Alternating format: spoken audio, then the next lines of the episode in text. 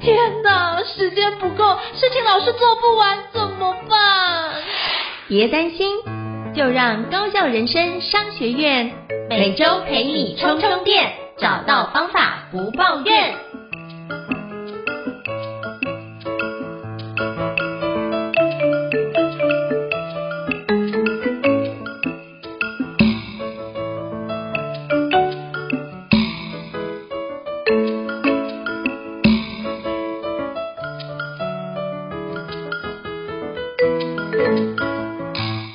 伊斯老师，请问一下，我们今天要聊什么样的主题呢？今天呢，我们来跟各位听众聊一聊这两三个月来最热门的这个话题，像 ChatGPT，或者是像呃最近开放的 Notion AI，或者是这个 Bing 的这个新的搜寻模式。那这些 AI 的内容自动生成的这些工具，我可以看到很多它在工作流程或者在完成各式各样不同的任务上。它可以提升生产力、提升效率的一些应用，当然也可能带来了一些，呃，我们工作会不会不保啊等等的这个担心。那今天呢，就想要邀请应成老师来跟我们一起，从我们高校人生商学院的提升生产力的这个角度，我们先来聊聊看，就是我或者是应成老师在这几个月来有没有利用像是 ChatGPT 这样的工具，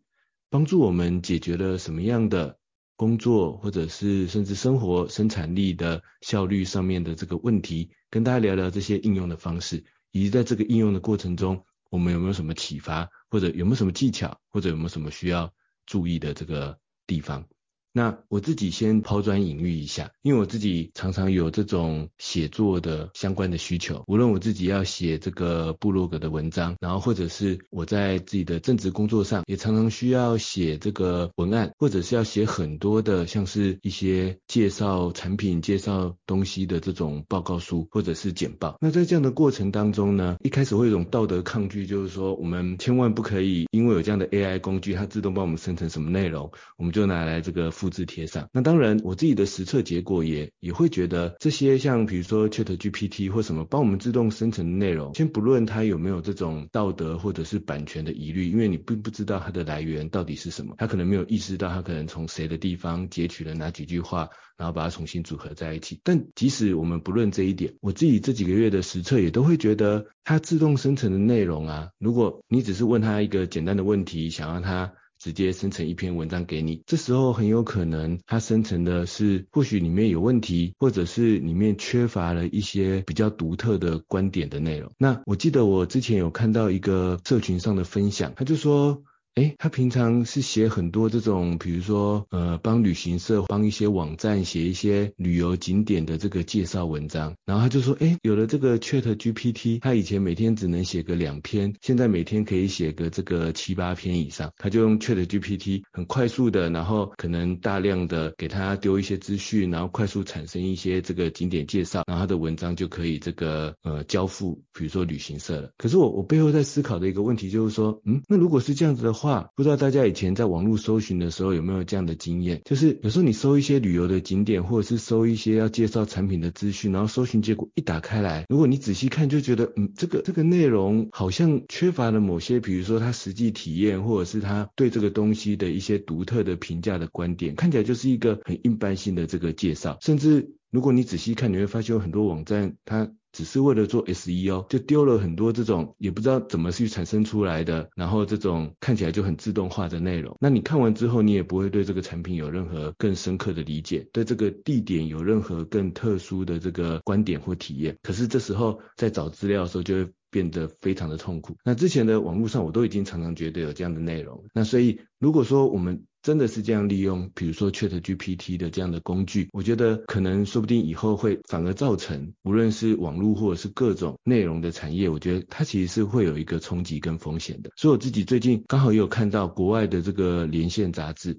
他们是国外的一个趋势，然后很知名的一个媒体。我看到最近发了一篇文章，连线杂志说他们也打算好好的利用 ChatGPT 这样子的工具，但是他们发布了一则文章，分享他们的媒体守则，然后里面讲了很多点，就是说他们要怎么运用，然后他们的界限是什么。我觉得它里面有三个重点，我把它抓起来。就第一个就是他说他要求他的编辑跟他的写作者绝对不可以复制，比如说 ChatGPT 上面直接产生的这个内容，就是不可以直接把。它产生的内容直接复制到它的文章当中，因为可能有版权的疑虑，有道德的疑虑，加上里面可能缺乏一些这个写作者、编辑者独特的观点。然后他说，如果你真的要复制，比如说你这篇文章刚好就在介绍这些 AI 工具，所以你要复制一段说证明他说，哎，这是他产生出来的内容，那你就要引用，就像你平常要引用书籍、要引用什么东西一样，你要注明说这是你从什么工具、哪一个 AI 工具产生的。那它的基本精神就是不直接复制贴上 AI 自动产生的内容。然后它的第二条是说，他甚至不直接使用透过 AI 编修的文稿，这一点我觉得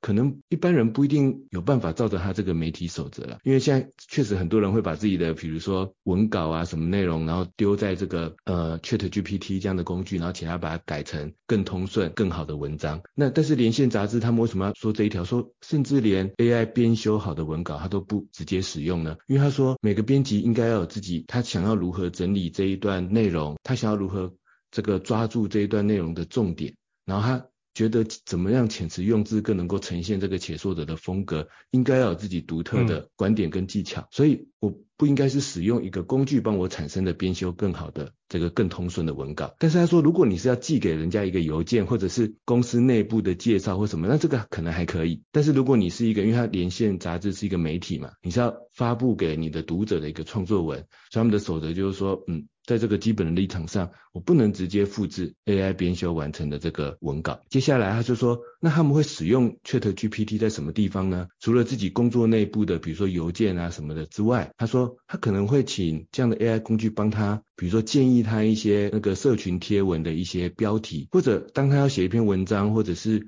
要发一个贴文的时候，帮他激发一些创意，或者是给他一些比如说图片上面的灵感，但是他不会直接使用 AI 产生的图片或者是这个文章。那这是我最近看到的国外很知名的这个连线杂志他发布的这个媒体守则。那我就呼应到我自己这几个月拿来用在比如说我的部落格的写作流程。然后或者是这个呃，甚至我工作上的一些跟文案啊、内容创作相关的工作流程。我自己的用法其实是这样子的，就是我自己也有一个意识，就是说我会不让自己去直接复制贴上 AI 产生的这个东西。那我的思考点大概就是我刚才介绍的几点，有几点是跟连线杂志的思考其实是互相呼应的。版权的问题里面缺乏独特观点的问题，里面缺乏一些风格的问题。但是呢，我并也不会因此觉得这样的 AI 工具在写作上就无用的，也不会。我自己的用法呢，主要就是。我会透过，我会把这样的 ChatGPT 当做一个我写作创作过程的一个对话者，因为我常常觉得在写作创作的过程中，很需要一个对话者，就像应成老师之前跟我合作书。那应成老师可能就会觉得我是他的对话者，他常把他的想法内容丢给我，我会回馈的给他很多的意见，去刺激他的灵感。他不一定会照着我讲的去做，但是我这样的回馈意见会给他很多新的刺激，然后甚至可以启发一些不同的想法。但是我们每个人写作过程呢，有这样的对话者很好，但他很难随时随地都有一个对话者来跟你进行这样的。灵感刺激的对话，而这时候很容易，这个我们的效率是卡关在那一个一开始的呃想法的诞生，或者是卡关在其中某一个问题的这个纠结点上面，然后我们可能就会想要找一个安静的地方，想要听个音乐，想要干嘛，但是这个时间就开始拖延下去了。那我在这几个月来，我就常常在这种遇到写作卡关的时候，我就会打开 ChatGPT 来开始问他，比如说呢，我通常会用一层一层的这个，就是一层一层追问的这个形式。来使用这个 ChatGPT，比如说我可能会已经想出了这个文章，我大概要讨论什么样的题目，可是我对于这个题目到底要怎么这个呃架构，我有很多零散的想法，但我好像还不能把它统整出一个很有效的大纲。这时候我可能就会把这个文章我已经设定好的我要切入的问题点，跟我可能我已经脑袋中有个模糊的这个想要解决的办法，但我很。我还没有理出这个文章很具体的结构的时候，我会把这样的一个问题丢到 ChatGPT 上面，那问他说：“哎，你可不可以帮我理出一个，如果要写成一篇文章，它的大纲架构是什么？”这里的意思是，我会在问题里面描述说：“，我现在是要解决一个什么样的读者的什么样的这个问题？然后呢，比如说我遇到很多人，他们想要做年度目标，可是都不会推进。然后呢，我有想到一些做法，可是我想要理出一个更清晰的文章架构，你会帮我理出来？”我把这样的问题丢上去之后，他就开开始帮我理出一些哦，所以要做年度目标，你要写成一篇文章，你可能第一段、第二段、第三段，你可以有什么样的这个文章的大纲架构，但是呢，我也不会照着用，就是我的原则也是，我也不会直接复制贴上它的大纲架构，因为我的经验也也是觉得，通常我看到他们 ChatGPT 给我的这个大纲架构啊，通常就是因为它毕竟就是一个文本经验的这个，等于是有点资料的重新整理，然后再重新生成一个新的内容，所以我觉得里面确实比较容易缺乏一些独特的观点，所以我的用法是这样子的，他给我给了我一个大纲架构的答案。但是我手边已经有一些我自己的想法，已经有一些我自己的资料了。我从我的资料、我的想法上面去连接它的大纲架构，去想想看，诶，所以我的想法，我原本的想法、原本的资料，有没有可能推翻这一个 ChatGPT 给我的一个制式的架构？就是我有点把 ChatGPT 当成一个我要驳倒它的对象，或者是也不能说是驳倒啦，就是我要跟他对话，我想要批判他，然后他也批判我，然后我们互相辩证，然后去找到一个或许呃解决某个问题。或者是产生某个观点的这个更好的方法。然后呢，接下来我可能理出了一个我自己比较清晰的大纲架构了。我就说，哎，那其实做年度目标应该要做第一步、第二步、第三步，我觉得应该要这样。然后这时候我会把这个大纲丢到 ChatGPT 上面。但这时候我问什么呢？我问说，那你觉得我设计的这个流程可能里面包含了什么问题？可能里面包含了什么失败的风险？我会这样子去问 ChatGPT，然后就开始回给我。他可能会告诉我说，呃，比如说你你这个目标的设定对一般人来讲难度太高，或者是说，哎，你这边的这个时间考虑可能缺乏了某些弹性，他有可能这样回给我。可是对我来说，这就是很好的一个刺激，我就会知道说，哦，那我是不是应该我可以来修正一下。其中的某些环节，或者说我在这边是不是应该补充一个什么案例来补足这一个可能缺乏的某一个论点，然后让我的整个论点呢更加完整。这是我自己就是都还没有讲到文稿的编修的写作的环节，然后但是有时候我们就是灵感卡关，有时候就是其实大致的方法有，可是就是写到一半就是脑中有一个关节点转不过来。那我觉得呢，利用 ChatGPT 这样的工具呢，我不是把它拿来当做一个内容生成复制贴上的工具，而是说。我让他想想看它的大纲架构，然后我用我的大纲架构去跟他激荡对话，然后去想想看里面有没有什么我漏掉的关键的重点，然后或者在我很模糊的时候，可以帮助我理清一些我的这个想法。然后我更喜欢把我已经成型的大纲架构拿来问 ChatGPT，然后请他指出我的问题。请他 那个就是说，哎，看看这里面有什么风险。我觉得这个用法很有效，甚至我用在我规划一些专案跟任务的时候都很有效。就是你丢一个我的计划给他，然后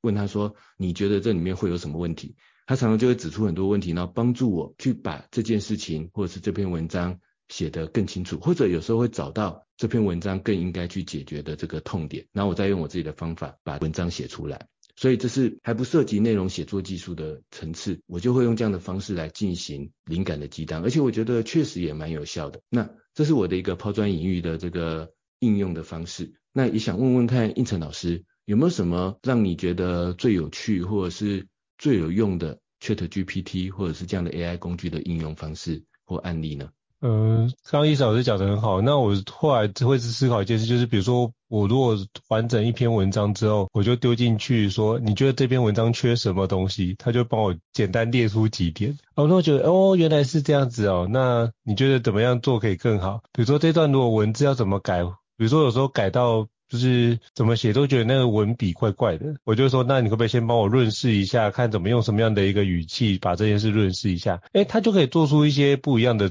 的调性的东西出现。那我就会从那个调性里面再去给我一些想法跟刺激，我再去透过对话的方式去把它追问出来。我觉得对我来说，它 ChatGPT 它比较像是生成出来是一个平均值，大概是六十分左右的内容。那我就会思考，比如说假设它快速的帮我生出一个呃。呃，框架，比如说有一个主题我不熟悉，但我就说，哎，那你觉得这个主题，比如说人工智慧这个主题需要了解哪些内容？我就可以先以那个部分为基础，快速把那些内容先了解了之后，好，接下来是那。除了这个之外，还有哪些东西需要去理解？我就可以再把它叠加上去。所以我反而觉得它是可以帮助我节省零到六十分那段的时间跟思考的历程。那等于是我可以把我想法丢出来之前，它就已经有一些基本的框架。那我就得用那个已经列出来的有可视化的关键字里面再去想说，这些关键字给我什么样的连结跟联想，我想到额外的什么东西。所以我觉得，呃，它可以帮助我们在脑力激荡的时候。前面我们可能一开始都是什么从零开始要想出三十个或是二十个这样的一个关键字词，可能很多人在这一段就卡关了。可是我觉得 ChatGPT 这样的或 Notion AI 这样的用法是，它可以帮助你节省这一段的时间。然后你可以专注的是你用后面那段，我看到这几个关键字，我联想到什么样的内容，等于是把这样的一个资讯再把它加值上去。我反而觉得这件事情是让我更省力的。那只是说，如果要让它修改文章，我目前是使用起来的效果并不好，因为我发觉，呃，它的内容就是没有。特殊的观点，那再就是它的比较文笔比较一般，那我觉得还是要用自己的角度再去把它重新诠释过，当然它有个基本框架，然后大概这样叙述逻辑，如果觉得没什么不对，OK，好，那接下来就是我如何用这样的一个逻辑再去把它叠加，怎么这个东西是还是要回到我自己逻辑身上，就是 ChatGPT，我觉得你不能把它当做是你的第二大脑在做思考，我觉得比较当做是一个加速器的概念，就是它帮助你。节省了一些时间，但是你不能把思考这样的一个功能交给 ChatGPT，因为等于是你就没有开始动脑这件事，你只把 ChatGPT 的内容直接复制贴上，那你也没有在思考啊。在第二个部分是我们也没有办法去判断这。内容是不正确？所以就我自己使用起来来看是，是它可以帮你生成比较多的内容，对。但是你要花很多的时间来去做调整，甚至做判断，说这样的内容是不是准确的，这样内容是不是正确的。所以你可能要花比较多的时间在做查证这件事。那像我们以前可能写作的方式比较像是我们花很多时间做呃资料的收集、汇整跟梳理之后，我们才去写出来那个文章。所以写出来的文章，我们再去做什么？哎。资料查证就只要核对我之前的资料其实就可以了，因为我们已经做完那个步骤。可是现在如果是用 ChatGPT，你可能是要先，它可能很快产生一篇文章，可是你要花很多时间再去求证这个区块，所以那段时间我觉得花的应该会比之前多，但是它可以帮你节省是浓缩跟整理资料的那个时间。比如说像我自己就有时候会丢逐字稿的那个文字档丢上去说，请他帮我整理成一篇记录。我发现他整理的还不错诶，比如说会议记录这件事就可以用会就是把录下然后请他开始做整理，我发现效果还蛮好的，而且就是可以节省蛮多的时间。所以我在想说，未来有那些需要逐字稿的内容，其实也可以透过这个方式帮你做一个相对有效的展开，其实是一个不错的一个考量。所以它可以帮你节省时间，是在那种就是相对不用去做语义判断的一些基础的内容上面。可是你就可以把你的精力放在比较多的是有关创造的一个环节。所以如果是旧的知识，你就可以把它用。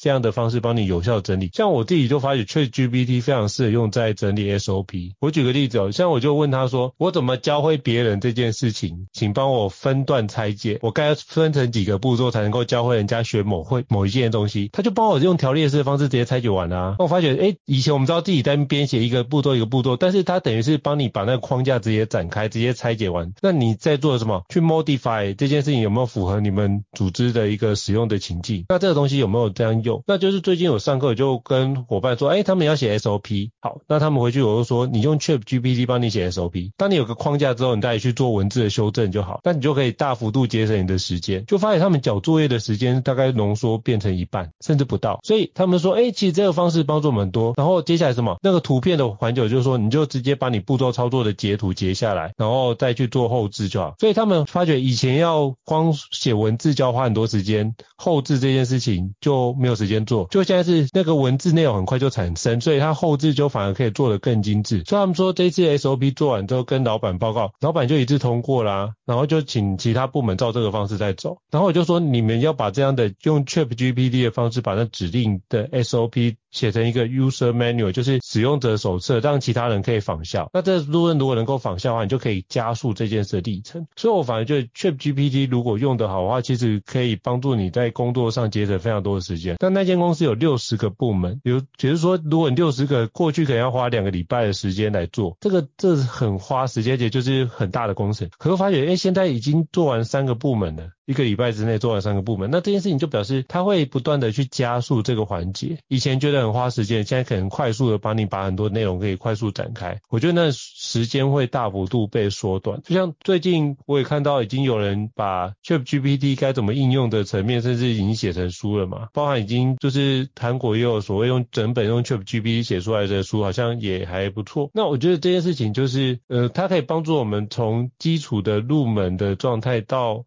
中阶的环节，我们基本上可以让这个的时间或是这样的一个成果大幅度缩短这样的一个时间。所以我觉得这个部分是用抱持正向来看的话，它是可以帮助你在时间效能上得到很大的提升。可是我觉得这也会出现一个议题，就在于当你时间效能提升，比如说你原来五个小时的工作，八个小时工作在两个小时之内完成，那我觉得另外一个议题是很多人是不知道如何运用那多出来的三个小时到四个小时时间的。所以如果你是没有办法善用用这个时间，那你用这个工具，你会发觉对你来说改变不大。可是我最近已经看到有些是用 ChatGPT 让整个就是人机协作的方式做出来之后，那整个工作流程它已经有很大的改善。比如说如何用 ChatGPT 或者用其他的工具帮你做 coaching 的角度，就是刚刚伊慈老师提到用对话的方式帮助你做，比如说哪个地方可以流程可以再优化，哪个地方再改变。所以你必须要先有一个标准的 SOP 之后，你才有办法去思考哪些东西我可以切给人工智慧做。哪些东西不行？可是如果你没有一个标准化自己的工作流程的话，你是没办法做这件事情的。到时候你会发觉一件事，就是基本上到最后就会是人工智慧的工具直接取代掉我们的状态。那如果是这样的情况的话，就会形成我们就失业的一个环节。所以你应该是思考的是你的工作，或是你目前所做的所有的任务，在整个产业或是你们公司里面的工作流程里面，是不是有一个非常重要的一个价值链？如果你在这是一个相对没有价值的一个区块环节，你要思考的是。我如何去让这件事情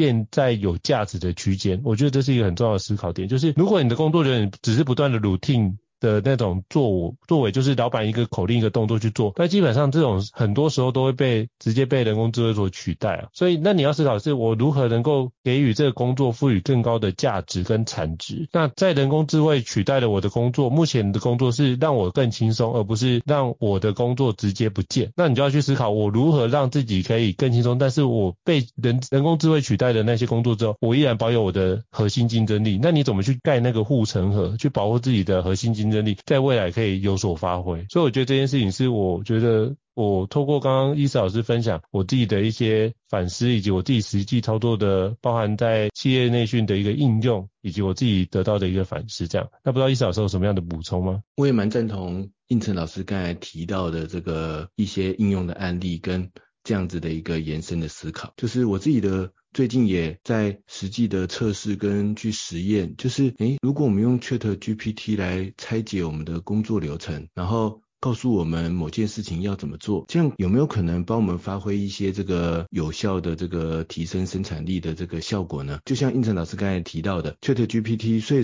确实在很多的不同类型的专案跟任务上，它很会拆解他们的行动步骤，很会拆解他们的这个 SOP 的这个流程。那比如说我最近就有去。做几个实验，比如说请他帮我规划一个学习计划，或者是请他帮我规划某一种类型，比如说某个产品的行销专案的需要的这个工作流程，然后呢，或者是帮我规划一次这个旅行的计划。这时候啊，如果你就是比较单纯的问他说，啊，我现在有一个什么样的产品，然后请帮我规划一个行销计划，他真的会啪啦啪啦列出很多。而且看起来非常有道理，然后你你自己去收集资料研究，也无非可能就是 最终是这样的一个结果的这个行销的 SOP 流程。然后要规划一个旅行计划，你问他说，哎，我想要进行一个比如说花莲之旅，他可能一下子就五天四夜的这个花莲的旅行就帮你规划出来。当然里面会有可能会有一些最新的即时资讯，可能是有误的。不过如果我们反正到时候我们会去查证研究嘛，所以但是基本的这个流程 SOP 它真的可以帮你很快的这个规划出来。那我自己有几个思考点，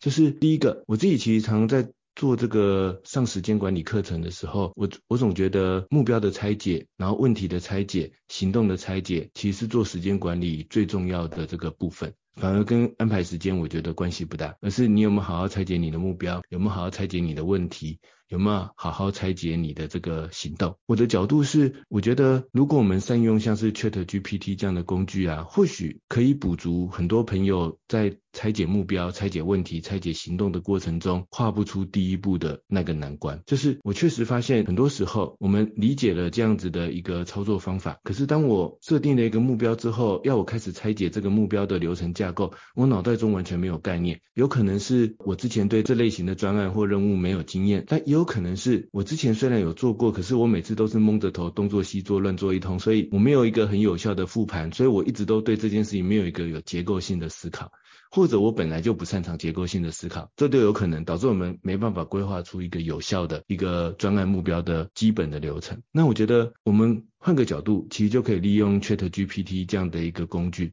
比如说我尝试问他说，诶，请帮我规划一个花莲五天四夜的亲子之旅，而且要多接触大自然。然后他真的，比如说第一天就叫我去七星潭，第二天就叫我去鲤鱼潭，第三天叫我去太鲁阁，然后第四天再叫我去那个，呃，我有点忘记了。但是但是你仔细查发现，诶，蛮合理的，而且确实很多是这个亲子之旅相关的这个行程。所以这时候我觉得它就可以当做一个触发点。当然我们。不一定会真的去做，因为这时候人的价值在哪里呢？因为如果他都帮我规划出来了，那难道我就照着 AI 的指令去做吗？但是我觉得这时候我们回过头，我们就可以花更多时间去想，因为真正参与旅行的是我，然后可能跟我的小孩。那这时候我们就会去想说，在这样的行程里面，我小孩的喜好是什么？或者是我希望跟他在这次旅行中刻意的、主动的去创造一个什么样的回忆，创造一个什么样的经验呢？我们可以去想这个问题。他有一个基本的规划了，我起码这个了解了，像应成老师刚才说的六十分的这个基本架构。可是这时候我就可以少花一点时间在这种只是资料的搜寻、只是资料的研究的这些动作上面，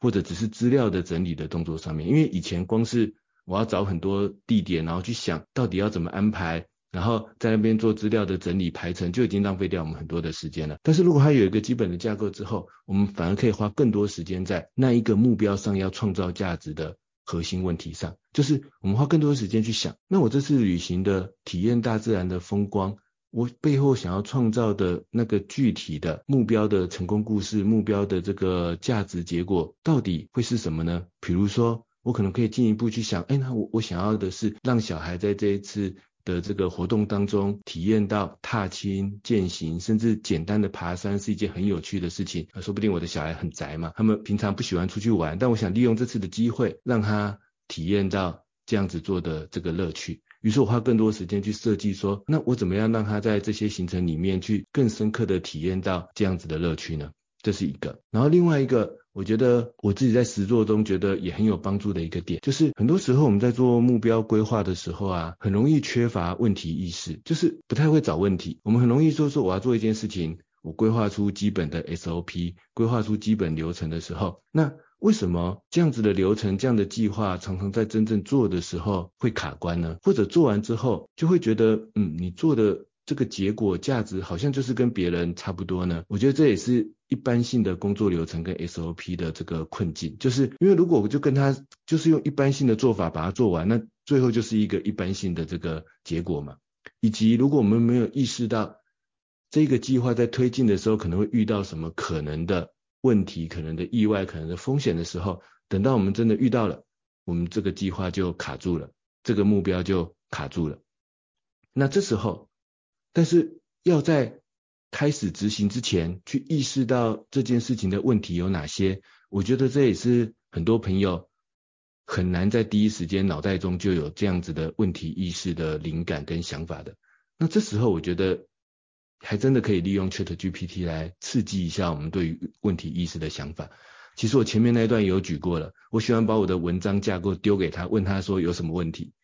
所以我最近也常常把我的一些基本的计划。我对于比如说一次旅行还是做一件事情的工作流程丢给他，然后问他说，如果我这样做，你觉得可能会有什么问题跟风险？比如说我刚才那个例子，我大概规划出了一个我想象中让小孩去体验山林乐趣的这个行程，我根据他给我的基本行程，但是我更聚焦在我想要修改成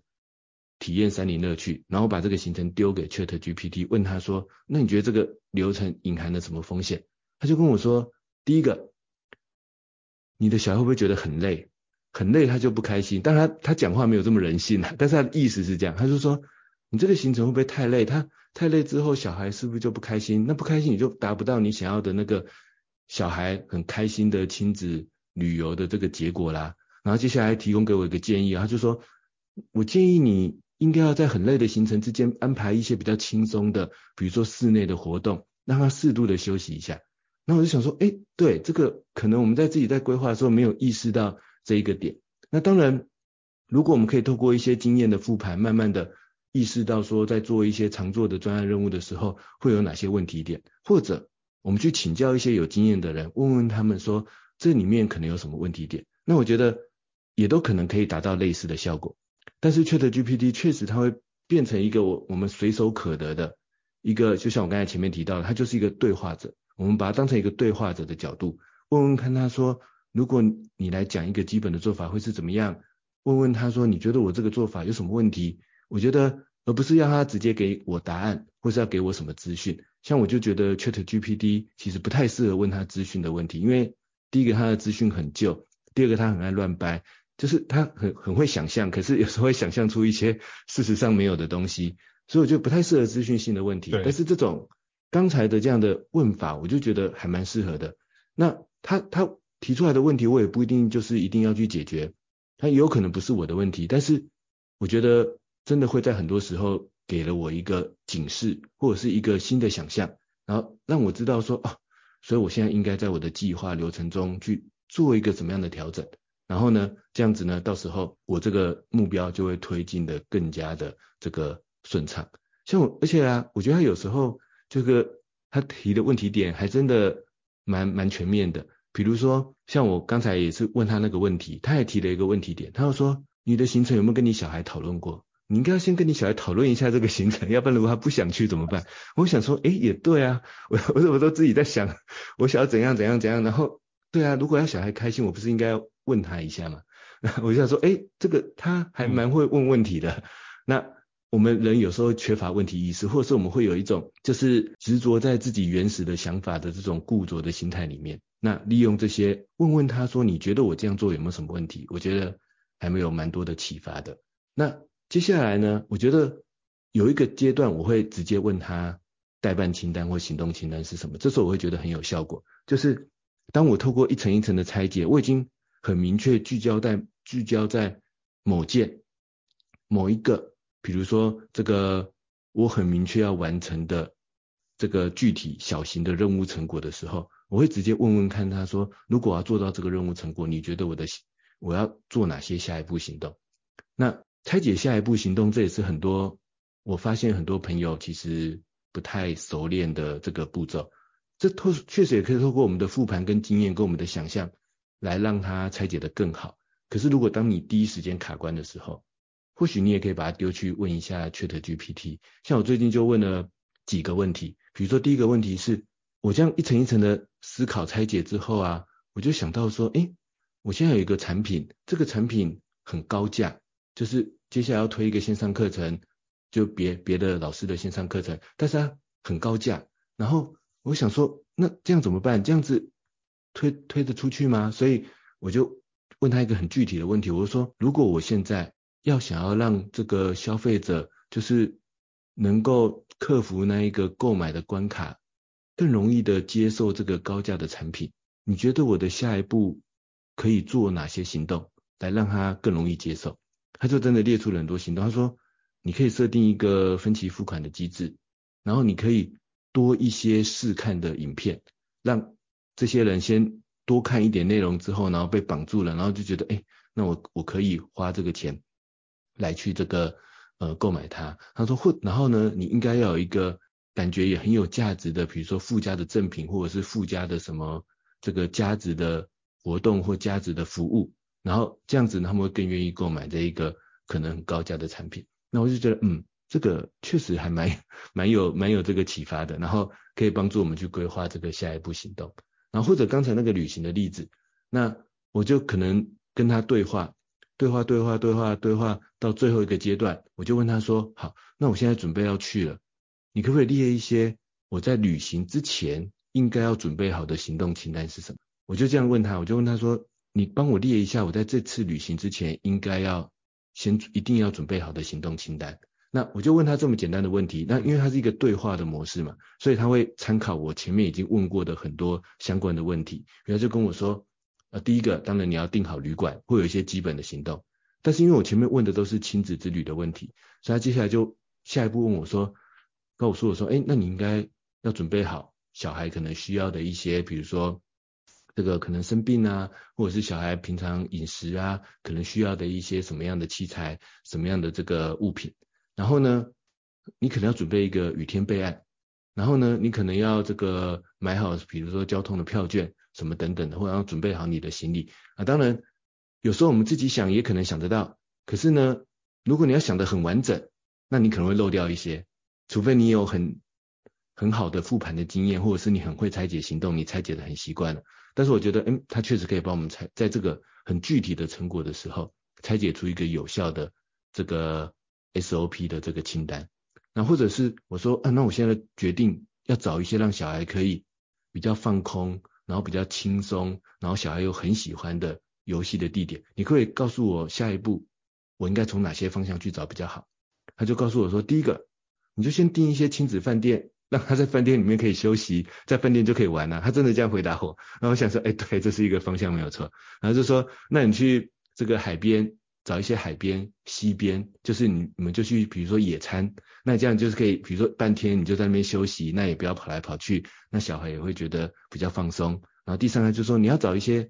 室内景点，你在你的森林行程之间，你要找一些室内景点，比如说这个博物馆、游乐园。那现在的博物馆里面确实有很多亲子互动的一些游戏，所以小孩也不一定觉得无聊。他说你应该找这个方向，让他可以在室内休息，然后也不会那么热，然后。这样子呢，小孩就玩得比较放松，然后比较舒服，也不会因为太累，然后就玩得不开心。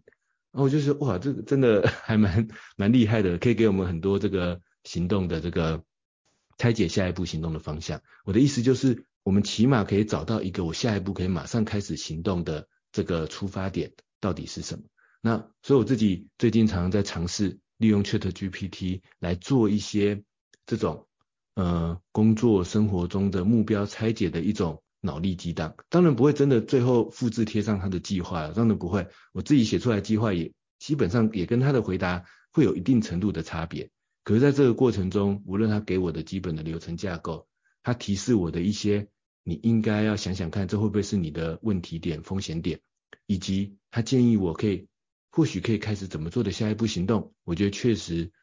常常有蛮多的参考的价值的。那这是我呼应胤丞老师刚才的这个回馈，可是呢，回过头来，对我们自己来说，我们就可以花更多时间去思考。我平常在做一件事情、完成一个任务、完成一个工作的时候，或许我要产生一些比较基础的简单的程式码，我要做一些表格的整理，这些呢，已经可以有可能现在就可以，或者未来慢慢都可以交给像是 ChatGPT 这样的 AI 工具去做。那这时候我们就可以花更多时间去想。我觉得倒也不是说我们就可以再去做更多的任务了，而是反而可以花更多时间回头去想，那我在这件事情上，我想要为我自己公司团队客户创造的这个价值会是什么呢？或者在这个产品在这个内容上，我花更多时间去想，那我想要带来的这个独特的观点是什么呢？那我就可以把那些原本在做那些基础工作的时间省下来，然后花更多时间去想这种。目标价值设定上的问题，这是我对应成老师刚才这段分享的回馈。应成老师不知道还有没有什么利用方式，或者是有没有什么想要回馈或者分享的东西呢？我觉得我想要回馈比较像是说，呃，就是你在我们在使用 ChatGPT 之前，我觉得最好是自己先有思考过之后再去用会比较好。因为我发觉，就是如果用 ChatGPT 直接生成，然后直接用它的框架，我常常会觉得说有一种自爱难行的感觉，所以我就是会用它的角度当做是一个参考，再去生成我自己的一个呃内容，我就觉得那个的逻辑思维是顺手。但是如果你用它给我们的那个框架去思考，我常常觉得好像东漏一块或西漏一块，我就还是要花时间把它补足。所以我就会重新用它的框架之后，再把它重新打散，再重新解构完一遍。等于是，呃，它帮助我去得到一些基本的资讯，只是我还是必须用自己的思维逻辑把它重新梳理过一遍。因为我觉得，毕竟 ChatGPT 的思考逻辑跟我们自己的在思考逻辑是不太一样的，所以我会觉得说这一段可能要再多做一次的工。但我觉得它就可以帮你节省一些工作流程。可是我也发觉一件事哦，就是。我最近常会觉得我的生活会有点混乱，是在于我现在的工作流程一直在调整当中，就会觉得用 ChatGPT 之后，会发觉哇，原来之前这个东西并没有把它做那么的细致的 SOP 化，所以反而用 ChatGPT 之后，我发觉有些颗粒度还太大，我可以再把它做得更精细，我就会不断的在 fine tune 这件事情，把它调整得更。精细，然后调整完一轮，我就问自己，那这个东西能够把它两个步骤合并在一起吗？还是说这东西能不能节省掉一个步骤，让这件事情可以直接省略掉？那他可不可以透过 ChatGPT 直接帮我带到后面那个步骤？好，如果可以的话，我应该怎么去训练它的语法的问法，让它可以直接跳过，直接做到后面那个步骤？所以我觉得我最近在花比较多时间是在让我的工作流程最佳化，我就要去不断的去 try and error，去知道说，哎。这个 ChatGPT 这样问是不是可以？因为我也曾经问过，就是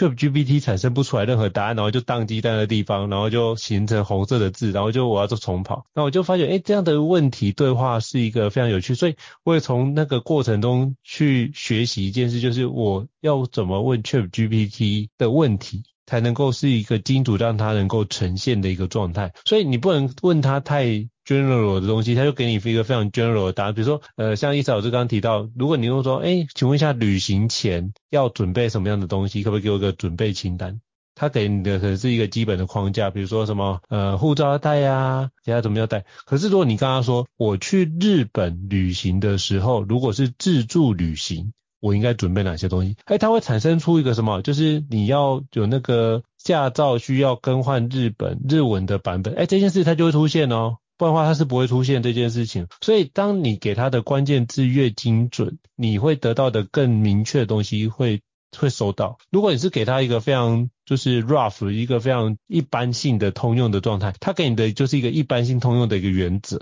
但是它不会给你。特定的一个内容跟特定的一个步骤，它不会，所以我觉得反而是我们要学习如何在问话或者是在输入关键字的时候，你要让自己讲话比较 precise，就是比较精准一点点，然后把你的范围要先限缩。不然的话，你那范围如果不限缩的话，其实这件事情就很难去帮你做展开好的内容。那哪些范围限缩？就是人事时地物这几个范围。所以你可以从人事时地物这几个范围帮你着手。比如像如果去日本旅游，就思考是那去日本哪里？我就要去更加限缩，是日本旅，比如日本东京旅游。那我就要把东京的部分，比如说我找的就是东京适合呃小孩还有适合大人去的地方有哪些？那请他排行程的时候，我问他说可不可以中间要平衡大人跟小孩的行程？我发现这件事情下了这个指令跟没下指令出来的东西不太一样，因为如果只是下也没有跟他人数或者是那个年纪的话，就会发觉出来的行程都是大人的观光行程，他就会出现类似刚刚伊嫂老师提到，就是哎这个行程我跟小孩商量过吗？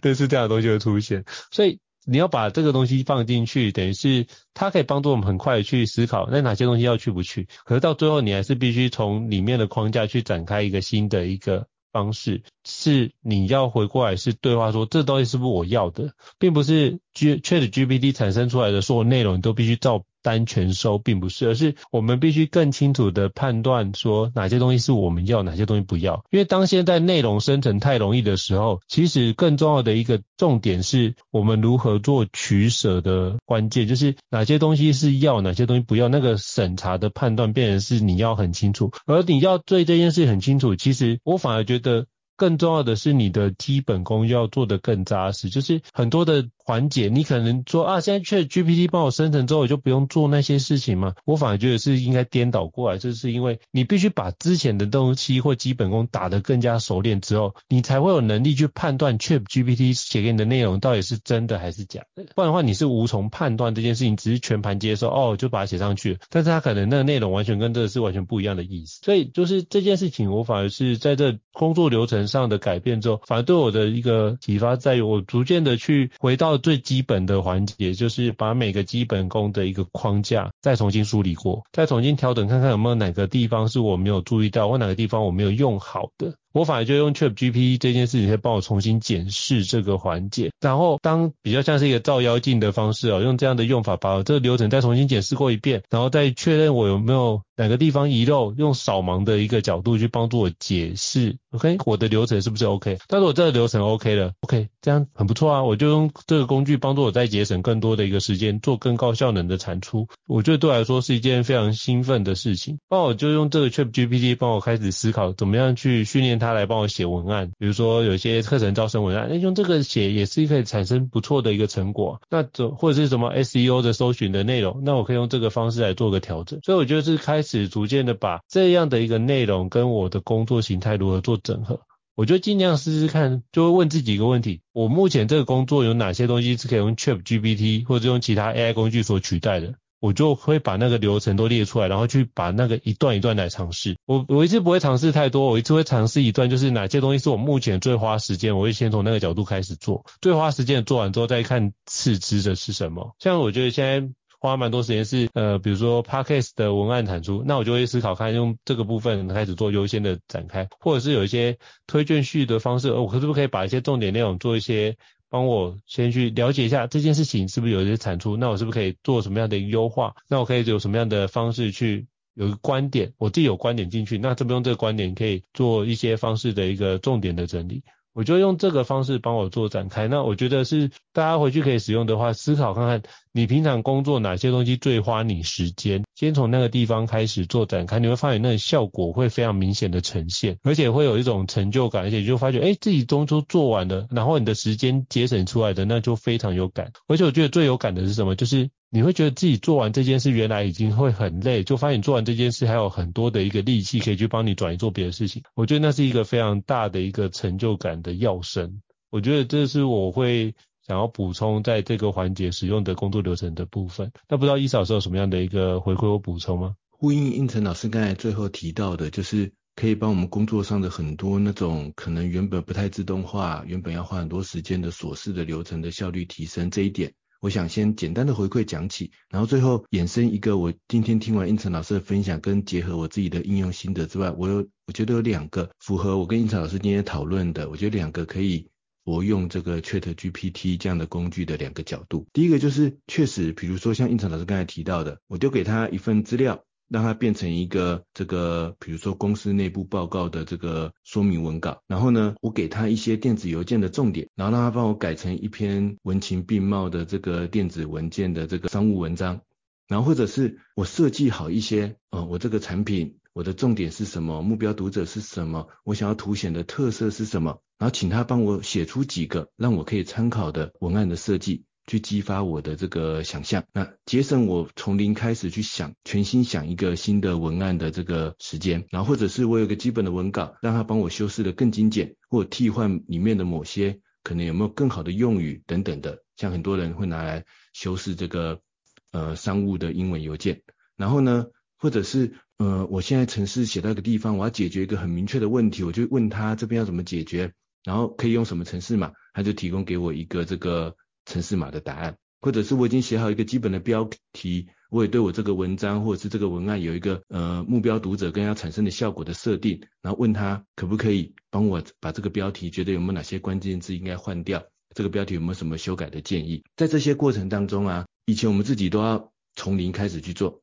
然后确实这些内容生成的东西丢进 ChatGPT 可以节省我们的很多时间。节省我们很多的效率，但是我觉得也想要再呼应，就是最前面我提到的，比如说像如果真的是个媒体，像连线杂志他们的媒体守则，他们会觉得说这样的内容它可以刺激我的灵感，但我要不要直接复制贴上使用呢？这是一个问号。然后另外就是说这样的内容它是不是真的有我们最独特的端观点呢？这可能也是另外一个问号。不过先无论先不论这个问题。光看刚才那些效率的提升啊，其实它都有一个前提，什么前提呢？比如说我的电子邮件要让它帮我变成一个文情并茂的电子邮件，但是那个前提是什么？我知道我这个电子邮件的三个重点是什么，所以我很清楚的列出我接下来写的这封邮件的三个重点，它才能帮我变成一封文情并茂的邮件呢、那人的价值在哪里呢？就是你要想出那三个重点嘛，就是我们的价值就在我们怎么去设计我的目标。然后我怎么去为我要做的这个任务创造价值？这个 ChatGPT 也是帮不了你的，你必须先必须自己先设定好。比如说，你要先知道我要设定的是亲子之旅，你要先知道你想要完成的是一个跟小孩很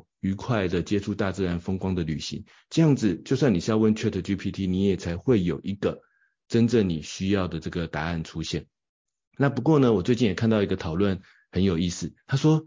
很多人喜欢。列出电子邮件的重点四点五点，然后丢到 ChatGPT，把它变成一封文情并茂的文章。可能那个人的反思是什么呢？那个人说：“你干嘛给我看一篇长篇大论的电子邮件啊？”那如果是我，我看到人家丢给我一个长篇大论的电子邮件，我先把它丢到 ChatGPT，请他帮我整理出里面的四个重点。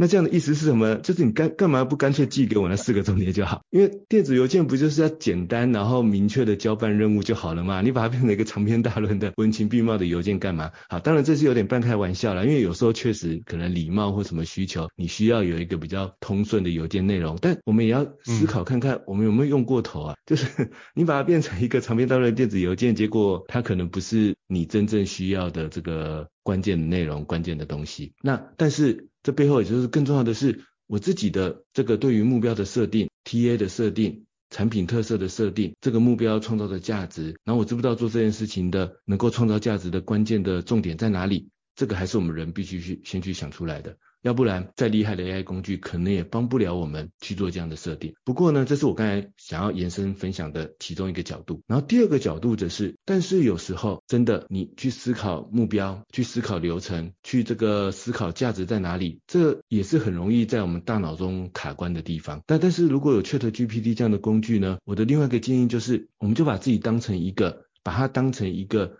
可以跟你互相问问题的。这个对话者，就是你不要觉得只是我人可以跟他问问题，你可以让他回过头来跟你问问题。那我们虽然经过前面的讨论，我们会知道，哦，那是不是我在问 ChatGPT 的时候，我就是要有先有一个完整的目标设定？就是你去看很多 ChatGPT 的指令大全的这种网站，他都会告诉你说，哦，你问问题的时候要先设定好，呃，你希望 ChatGPT 模拟什么样的角色？然后你的需求是什么？然后你希望它变出一个什么样的东西？然后把这个问题很仔细的列出来，然后你里面的资料什么都很完整，然后它就会变出那个东西给你。可是我觉得啊，我自己的实践的结果是，我觉得对一般人来说，这个这个动作其实并不没有那么简单。所以我的另外一个想象是，其实我就一步一步的追问就好了。就是我大可以一开始就问他一个很简单的，帮我规划一个旅行计划的问题，然后丢给我很多一般性的东西，但是我这时候就可以有一个草稿，就可以去想。我就开始去做问题的批判思考，就想说，诶，在这些列出来点里面，有没有哪个点特别的触动我呢？那，诶，这么多的行程里面，对我来说，我真正想要去实践的方向到底会是什么呢？那我下一步来追问他，就说啊，其实我不是想要花莲之旅啦，我是想要一个亲子之旅。好，那这时候他就给我一个修正了。然后这时候呢，我可能又进一步的触动到说啊，其实我想要的是一个大自然风光的山林践行之旅，然后加上带上小孩，那或许又给我的一个修正。然后这时候我可能开始修正出一个我自己的草案。这时候你也让 ChatGPT 来问你问题，就是说，哎，那你觉得我这样子会不会可能有什么风险？可能有什么问题呢？你觉得我这样的规划恰不恰当呢？里面会有哪些环节可能是有错误的呢？我可能会在哪个地方卡关呢？我觉得在这样的过程中，把它当成一个你的脑力激荡或者你的一个思考的辅助，我们就不用在大脑中凭空去思考。那但是我们也不是要接受他的答案，只是有一个这样的刺激，然后在这个对话的过程中，一层一层追问的过程中，慢慢的找到我们。完成那个工作，写出那个文案，规划出这个计计划的一些这个更好的这个内容，然后我觉得这也是一个，这也是一个不错的这个应用方式。这是我对胤丞老师刚才分享的一些回馈。好，非常感谢胤丞老师的一个精彩的分享和回馈，帮我们整理了一下。我觉得大家可以尝试看看使用 ChatGPT，或许你就可以比较能够了解我们刚刚在对话那个部分对我们产生的一个，不管是震撼也好，或惊喜也好。就像最近我们有访谈不少，就是有关的人工智慧工具的一个，比如说版主啊，或者是就是专家们，他们都提到一件事很关键，就是这个区块就是人工智慧的工具能够带给我们是加速我们既有的一个流程，但是有一点依然是不变的，就是你反而需要成为一个更有想法的人。这件事情是比较，就是你那个想法，就像刚刚伊斯老师讲的那个，想出那三点，那三点这件事情是更关键，所以它可以让你有更多的时间把那三点做更好的梳理。可是你也必须把那三点做更好的梳理之后，人工智慧才可以帮你把后面的地方去加速。所以我觉得大家可以重新思考一下你的工作流程，哪个地方去做强化。我反而就是觉得在构思这件事情跟创造这件事情，可以用这两个角度去把把这个内容做更好的整理。最后你再用这些内容的关键字给 ChatGPT 帮你下相关的一个指令，它也会相对应的得到更精准的答案给你哦。所以我觉得这是我最后想要 echo 的一个环节。那如果各位伙伴觉得我们高校人商学院不错的话，也欢迎在就是 Apple 平台上面给我们五星按赞哦。就是您的肯定对我们来说是一个非常大的一个支持哦。那我目前超过就是上百位的一个伙伴给我们按赞，那也欢迎继续给我们支持。那如果想要就是听的主题，也欢迎留言让我们知道。那我们可以就是之后会安排来跟各位伙伴分享有关如何提高你工作效能，让你的生活更加高效的一个方式来跟各位伙伴分享。那再次感谢伊斯老师今天的精彩对谈哦，那我们下次见喽，拜拜。大家下次见，拜拜。高效人生商学院，掌握人生选择权。